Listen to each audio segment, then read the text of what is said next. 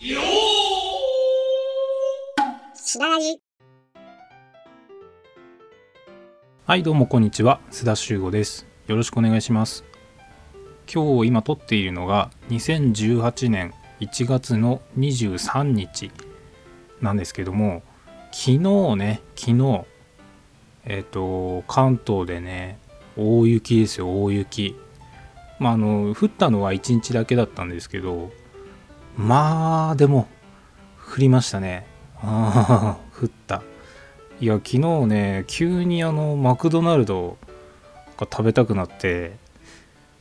まあ言っても言っても関東で降る雪だからそんな大したことないでしょうってその、まあ、家を出るまで思ったんですけどいざ見に行ったらもう車は雪で埋まってるしもちろん周りの道とかも雪がねめっちゃ積もってるしで泣く泣く残念。で今日も全然雪がねまだ溶けてないんですよこっちの方は。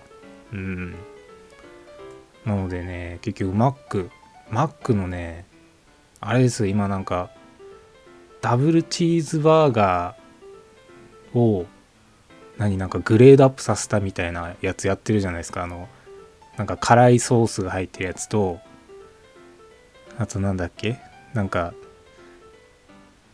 ちょっとすごそうなやつと トリトリトリプルチーズ？なんかチーズが多いやつとあとお肉が3枚入ってるやつ。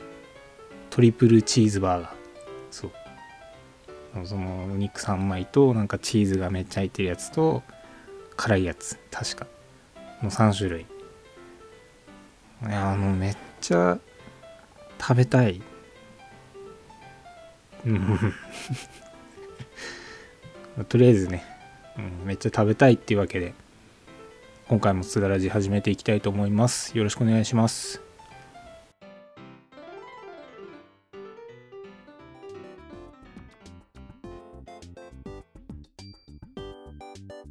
はい。それでは質問コーナーに入りたいと思います。今日の質問なんですけども尊敬する人っていますか？という質問をいただきました。尊敬する人ってまあその何？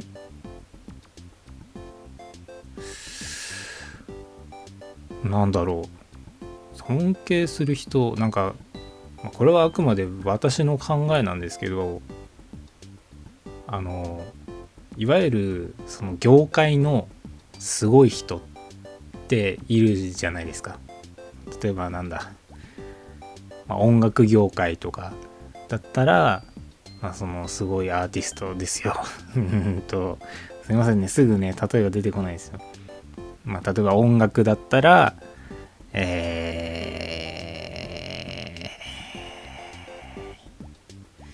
音楽の例えはやめましょうか。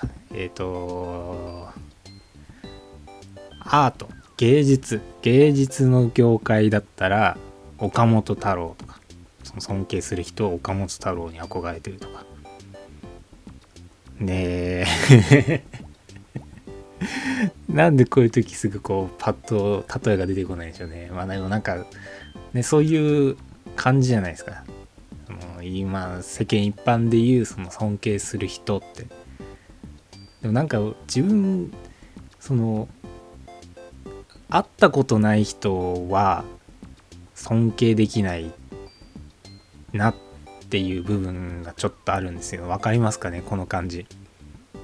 なんか尊敬するってまあ大体みんなすごいじゃないですか。その有名か有名じゃないかとかそういうのは置いといて例えばその同じ業界の他のデザイナーさんたちとか実績とか見せてもらうとみんなすごいんですよそりゃ。みんなすごい。だから何わざわざその人個人に何て言うのそのあすごいすごい尊敬しますすごいすごいすごいみたいなな なんて言えばいいんだろう。なんかそういう執着心っていいのかな。執着心がないというか。うん。だかまあ尊敬する人って言われると、まあ、私自分の兄とあと、まあ、仲の友人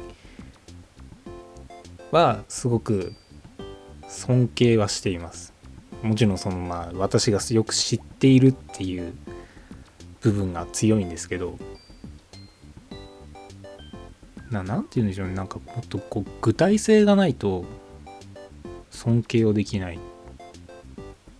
でもまあその有名なデザイナーさんがいたとしてね。有名なデザイナーさんがいたとしてその人の作品がすごいこんなデザインが作れるなんてこの人やばいなみたいな。めっちゃすごいぞっていう。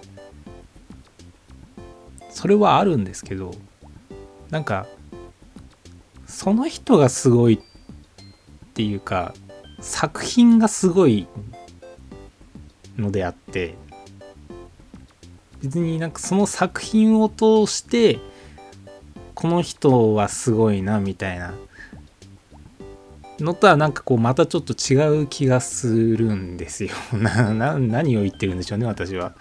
うん、でもそういう感覚なんですよ。うん。ものはすごい。それはものとしての評価。でも人としての評価はまた違うじゃないですか。まあでも大体いい作品を作る人はすごい素晴らしい人をばっかりなんですけど、なんですけど、例えばその、まあ尊敬っていうか、憧れとかすごいなって思う人にまあその最近ね何かと話題になってる落合陽一さんっていうまあ方がね科学者研究者って言った方がいいのかな。うん。まあよくねなんか現代の魔法使いとかって言われてますけどもその落合陽一さんなんかはやっぱり圧倒的な凄さがありますよねあの人。うん。だその中で何て言うんだろうその人がやってることもすごいしその人自身のまあその何生活とかそういう全てをひっくるめてすごいなとは思うんですけどただやっぱりそれは自分が一歩引いた目で見ているからすごいなっていう感じる感覚なんですよ。食べ物の写真を見て美味しそうだなって思うのと実際に自分が食べて美味しいなって思うのは別物じゃないですか。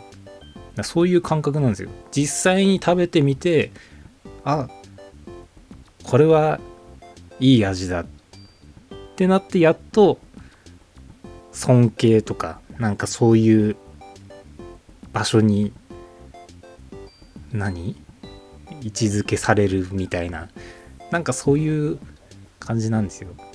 だから尊敬する人って言われると本当にもう私はもうプライベートな つながりのある人。だから何を具体的にじゃあその人たち私の兄とその友人何が尊敬できるのって言われるとそれもまた難しいんですよ、うん、多分そういうね深い掘り下げた部分を聞きたいのかもしれないんですけどでももう感覚なんですよね。うん。だそのそのあの人のこの部分はとても素敵だなって思うことっていっぱいあるじゃないですか。それはもういろんな人に対してね。ただそういう感覚とはまたこう次元の違う 何て言えばいいの？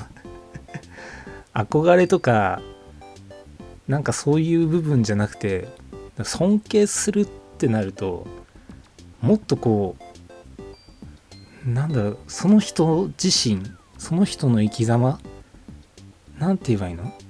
概念ですよね概念。尊敬する人の概念をどれだけ愛せるかみたいな。なんかそういう感じなんですよ。ごめんなさいねこれ多分ねそのこの質問をくれた方は多分そういうことが聞きたいんじゃないとは思うんですよないとは思うんですけどその私にとっての尊敬っていう位置づけはなんかそういう感じなんですよ。うん。だから憧れとかでもないし憧れてる人っていう感じでなんかその尊敬とかって使われることが多いですけどなんか違うんじゃないかなっていつも思ってて。ごめんなさいなんかねめんどくさい人ですね。なんかそういうことじゃないとは思うんですけど。うん。憧れの人っ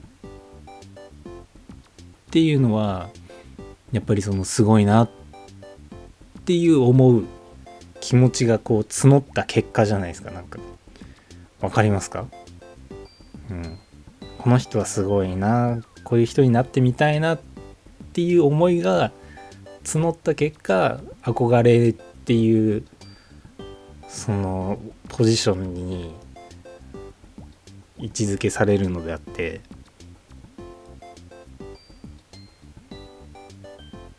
もういっかうなんかそんな感じです。なんかこうなんか一つでも伝わるものがあれば嬉しいです。うん。だから別に何？誰も尊敬してないとかそんな俺はそんな安っぽく軽々しく人を尊敬するような甘っちょろ評価はしないよみたいなそういうことではなくてどれだけその人を知ってるかとかなんかそういう部分に重きを置いてるって言った方がいいですかね。うん。だから本当にまあ身近というか身の回りにいる方たちは本当まあ皆さん私は尊敬してますし逆に身の回りにいない？うんとまあ俗に言う雲の上の存在のような方たち。そのまあね名前がビッグネームですよ、うん、の方たちは憧れとかやっぱそのすごいなとか。まあその何？注目する対象であって。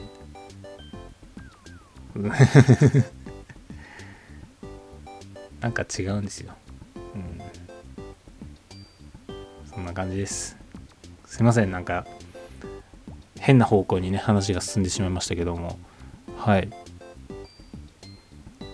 えー、もしね、私に質問やこんなことで話してほしいっていうことがあれば、えー、質問箱の方からよろしくお願いします。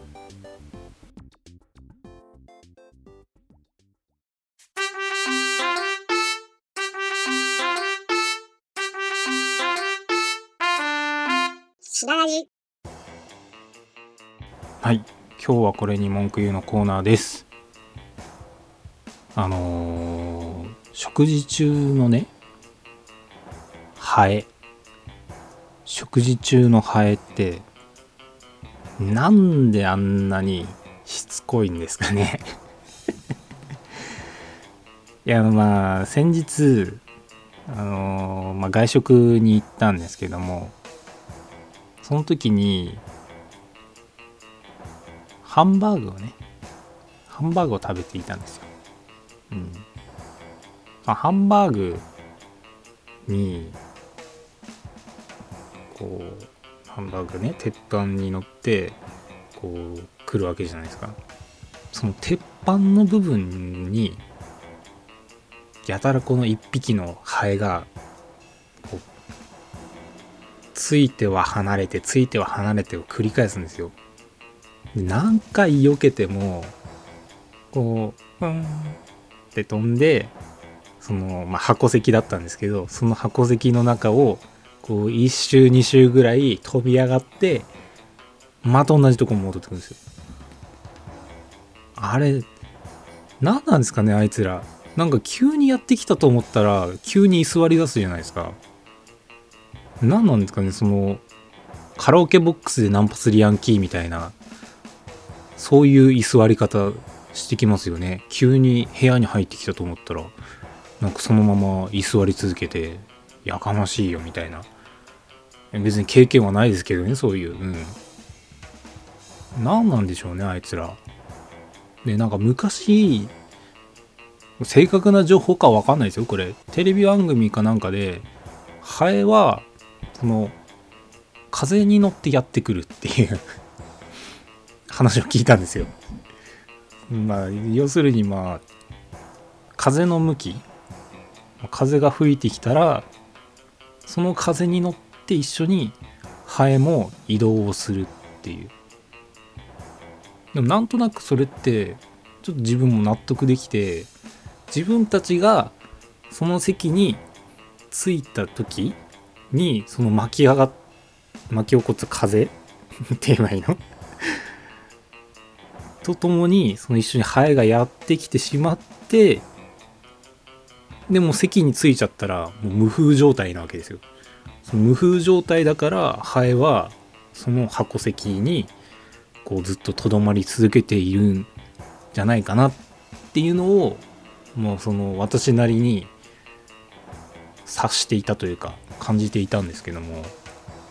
でちょっとハエについて調べてみたんですけどどうやら、まあ、その匂いが強いもの。で特にその何バラ系？ローズ系の？化粧品の香りとか。にすごく寄ってくるみたいです、まあ、ただ匂いが強いものだから、まあ、ご飯とかなんかもそうですよね、まあ、ハンバーグだってもうお肉の匂いとか強いですからねあれね。ソースの香りとか、まあ、それでずっと居座り続けちゃったのかなっていうのとあと黒いもの。うん。あと黒いものおよび青いもの。なんか虫って青に寄ってくるみたいですね。うん。私の車青いんですけど確かに夏とかになるとめっちゃアブとかたかってきますね。うん。だからハンバーグなんて完璧ですよね。匂いは強いし黒いし。まあそう考えるといろいろと条件が揃ってしまっていたんですよね。でも別にハンバーグを食べてるのはさ自分だけじゃないんだから他のとこ行けばいいじゃんって思うんですけどまあでも多分それはもう乗る風がなかったんでしょうね。うん。その席にたどり着いてきてしまってそっから別の席に移るための風が吹いてなかったっていうサーファーみたいな感じなんでしょうねハエは。うん。しつこいし。何の話なんでしね結局ねこれもね。はい、まあ、とりあえずそんな食事中のハエに対する文句でした。でぜひ皆さんの文句も質問じゃない Google フォームの方から送ってみてください。よろしくお願いします。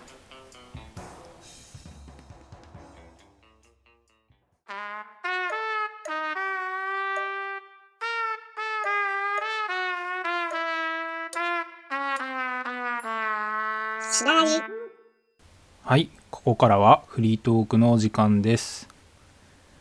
えっ、ー、と、先日のニュースなんですけども、YouTube が収益を受けるためのプログラムへの参加基準をより厳しく変更したというニュースがあったんですけどもすいませんこれ今ねライブドアニュースの記事を見ているんですけど、うん、YouTube で稼ぐには過去12ヶ月の総再生時間が4000時間以上チャンネル登録者数が1000人以上を満たす必要ありとパートナープログラムを変更。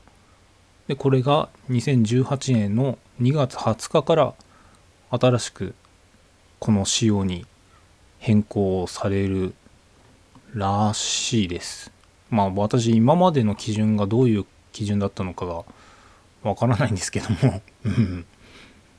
まあでもね総再生時間が4000時間以上チャンネル登録者数1000人以上まあだから再生回数じゃなくなったよっていうことでもありますよね。まあその何？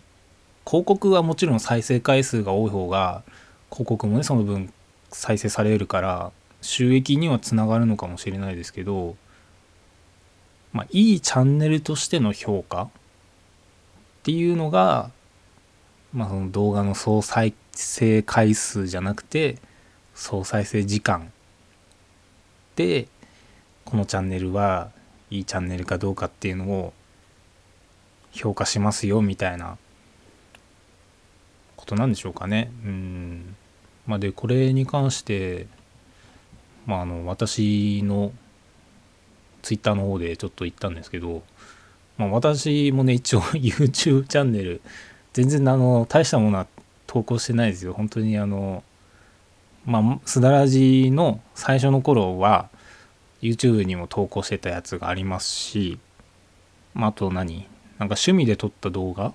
別にあのなんか商品紹介とかそういうのじゃなくて、えー、何あれ？風景動画みたいな？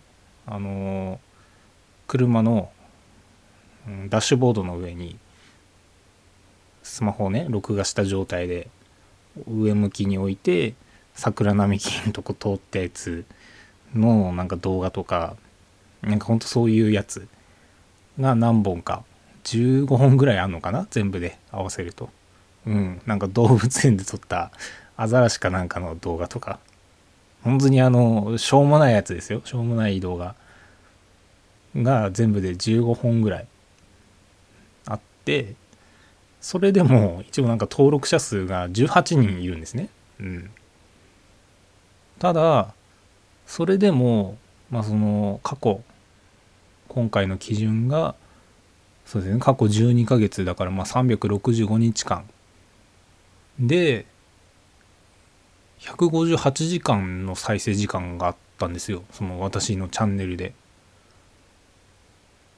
だからなんか私そんな全然ねなんかがっつりやってるとかじゃなくて通に動画を必要とする時があるから、まあ、そのブログとかで動画を必要とする時があるから一緒に YouTube に上げとくぐらいの本当何半年に1本なんか上げるかどうかぐらいのチャンネルでも158時間も再生されてるってことは案外その基準の4000時間っていうのはそんなに難しいことじゃないんじゃないかなってうん思いましたね。でまあその私ツイッターの方にも書いたんですけど感覚的にブログの月間 PV が1万 PV になるのと同じぐらいの難易度なんじゃないかっていうのを言ったんですけども多分それぐらいだと思うんですよ。うん。で、一つの動画、まあ、ブログも同じですけど、一つの記事、一つの動画が、まあなんかこう、人気になれば、言っちゃえばそれは、もうずっと続くコンテンツって言えばいいの？何？その、一個評価の高いものができてしまえば、その評価の高いものっていうのは、ずっとその中で稼ぎ頭であり続けるっていうケースが多いんですよ。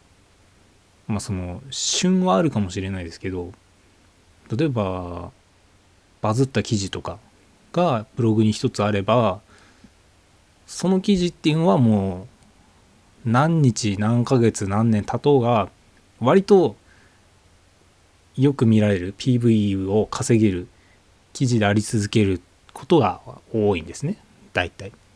だから動画とかもそれと一緒で一個、まあ、一つでもなんかその評価の高い動画うん、まあ、人気の動画ができてしまえば多分再生回数のその4000時間っていうノルマはそんなに高くないんじゃないかなって。うん。まああのねそんな本格的にやってない私がこういうこと言うのもなんなんですが思いましたね。うん。まあ多分登録者数1000人の方が結構きついんじゃないかな。うん。ね。多分 YouTube の登録者数そのチャンネル登録っていう機能はなかなかうーんそんな気軽にみんな登録するもんなのかな。うん私は案外そのまあ YouTube よく見るんですけどこのチャンネルは なんか新しいのアップロードされるたびにチェックしてるのになぜかチャンネル登録はしていないみたいな。あの過去の再生履歴に基づいてなんかそのおすすめの動画みたいなのトップページに上がってくるじゃないですか。なんか結局それがあるからわざわざこうチャンネル登録までしなくても済んじゃうんですよね。うん。なそれがいいか悪いかはちょっとわからないですけどもだからなんかこうやっぱチャンネル登録をするっていう別に何でもないひと手間なんですよ。別に自分になんかこう不利益なことがあるわけでもないし相手にとってはもちろん嬉しいことですけどねその登録者が増えるっていうのは。っていう、まあ、言っちゃえば得しか存在しないわけじゃないですか。うん。それなのになんかそのチャンネル登録が面倒だなって思ってしまうわけですよ。そのまあ私的に。というかまあ皆さんそうかもしれないですねもしかしたら。だからそこでなんだろうねそのチャンネル登録をしなくても見れるっていうシステムがゆえにわざわざチャンネル登録をするっていうことはなんかよっぽどな気がするんですよ。うん。だからヒカキンとかすごいですよね今何百万人300万400万ぐらいチャンネル登録者数いますよね。いや、マジで化け物ですよ、そんなうん。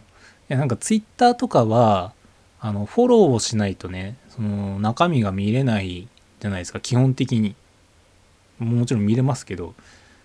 だからなんかその、やっぱツイッター感覚じゃない YouTube その独特のやり方？っていうのがあるんでしょうけど、うんだから1,000人っていうのはなかなかなんじゃないかなってうん思いますね。でなんか多分このためにあでもどうなんだろう。単純に例えばその良くないことですけどよくフォロワーを買うみたいな話あるじゃないですか。ついインスタグラムとかで。そういう感覚で例えばその今後ねビジネス的に YouTube のそのチャンネル登録者数を変えるってまあ多分もう今そういう業者いるんでしょうけど例えばそのチャンネル登録者数の水増しが可能になったとしても結局はそっかその再生総再生時間が4000をいかないといけないからうん。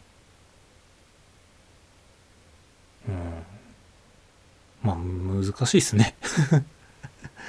うん。まあでも本当にさっき言った通りブログの月間 PV が1万いくのと感覚的に同じぐらいだと思うんですよね。うん。1個2個強いのがあれば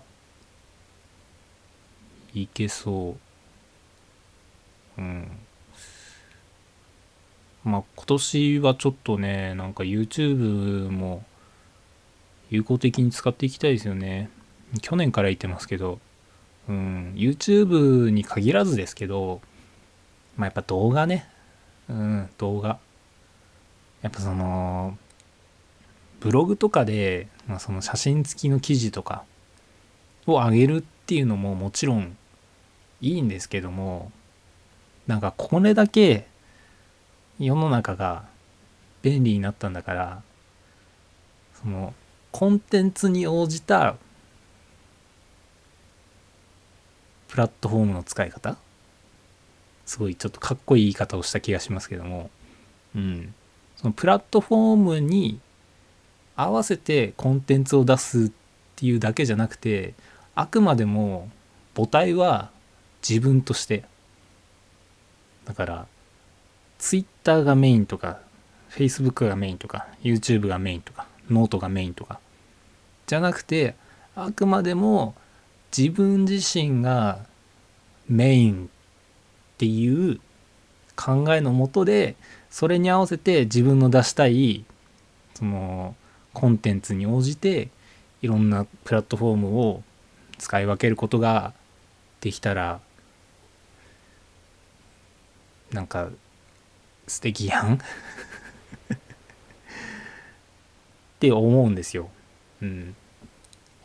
だからまあね YouTube ももうちょっとね頑張っていきたいな。なんか今年中にそうだな。こういうこと言っちゃうとでもなんかあれな荷が重い気がするけどまあでも今年中にチャンネル登録者数が100人とか行ったらなんか自分頑張ったなって思えるかもしれないですね。うん。100人っていうのもなかなかだと思いますけどね。うん。だからそうね。うん。別になんか YouTube で広告もらってどうこうしようとかではないですけどやっぱ一つの指標としてね。うん。まあ、数で見える部分は何て言うの？やっぱ分かりやすいですからね。うん。なんかその辺はちょっと狙っていきたいですね。まあラジオもねなんだかんだ今んとこ今年入ってからは週に1本ずつ上げられているんで。うん。なんかね習慣化していきたいですよね。そういうのも。あとは別に私顔出しをすること自体は何も抵抗がないのでこう分かりやすくね動画でレビューできるものは動画でレビューしたり。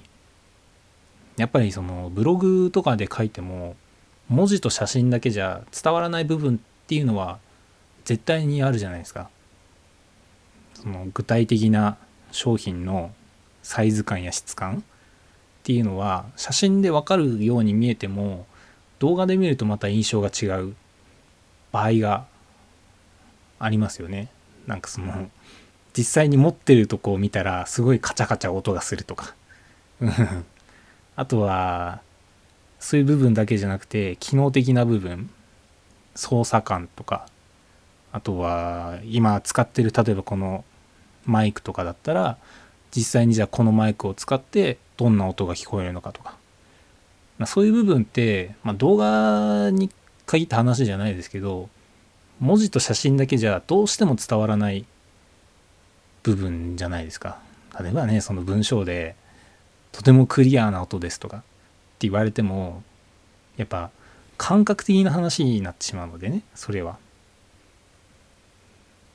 そういう部分では何？ちゃんとそのコンテンツに応じたプラットフォームを使い分けるっていうのはまあこれあの私に限った話じゃなくねいろんな人にとっても大事なことなんじゃないかなって思いますね。うん。なんか今日のフリートークはすごく真面目ですね。真面目ですよね。うんびっくりしちゃいますね。うん。あとこれもちょっとねツイッター上でお話ししたりしたんですけどあの YouTube の広告ってあれ本当に効果あるんですかね？うん。なんかそんなにこう心惹かれるというかピンとくる広告がないというか。うん。最近なんか本当あのアコムの広告とあと氷結の広告ぐらいかな。なんかそればっかり流れてくるからなんか別に別にって感じですよね。そこに広告費用割くかって思っちゃうようなうん。まあもちろんねその普段見てる動画とかあとあれはあの Google 検索とかのねのデータ引っ張ってきてるんでしょうからうん。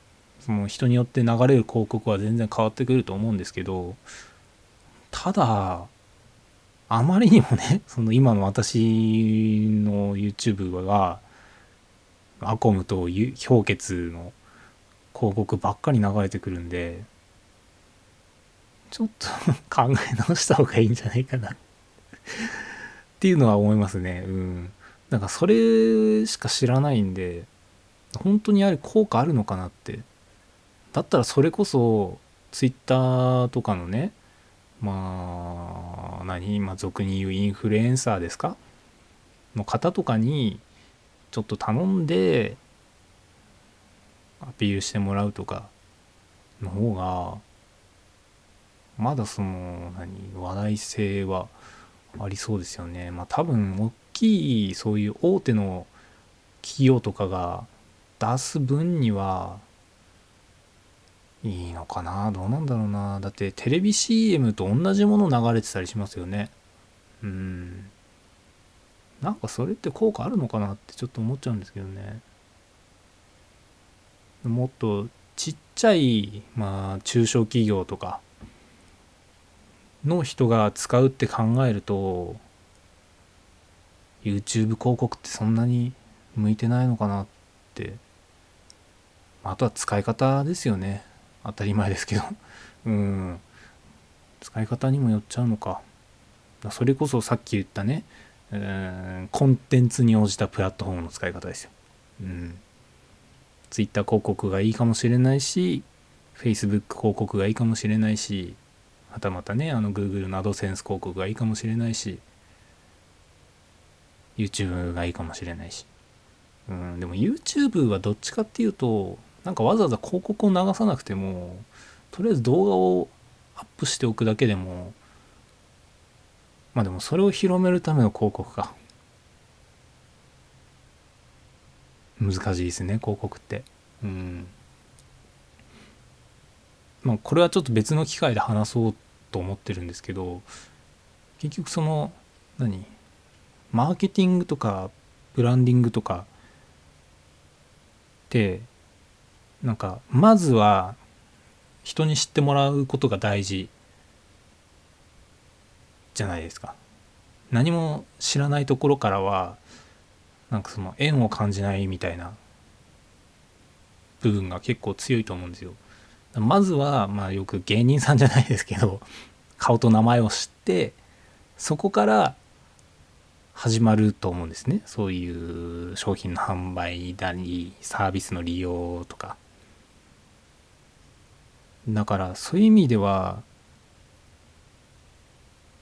ウェブの広告とかって知らないけど知ってるみたいな。うん。よくツイッターなんかではゲームアプリの広告とか、まあ、ゲームじゃなくても何？なんか出会い系アプリの広告とかも多いですよね。うん。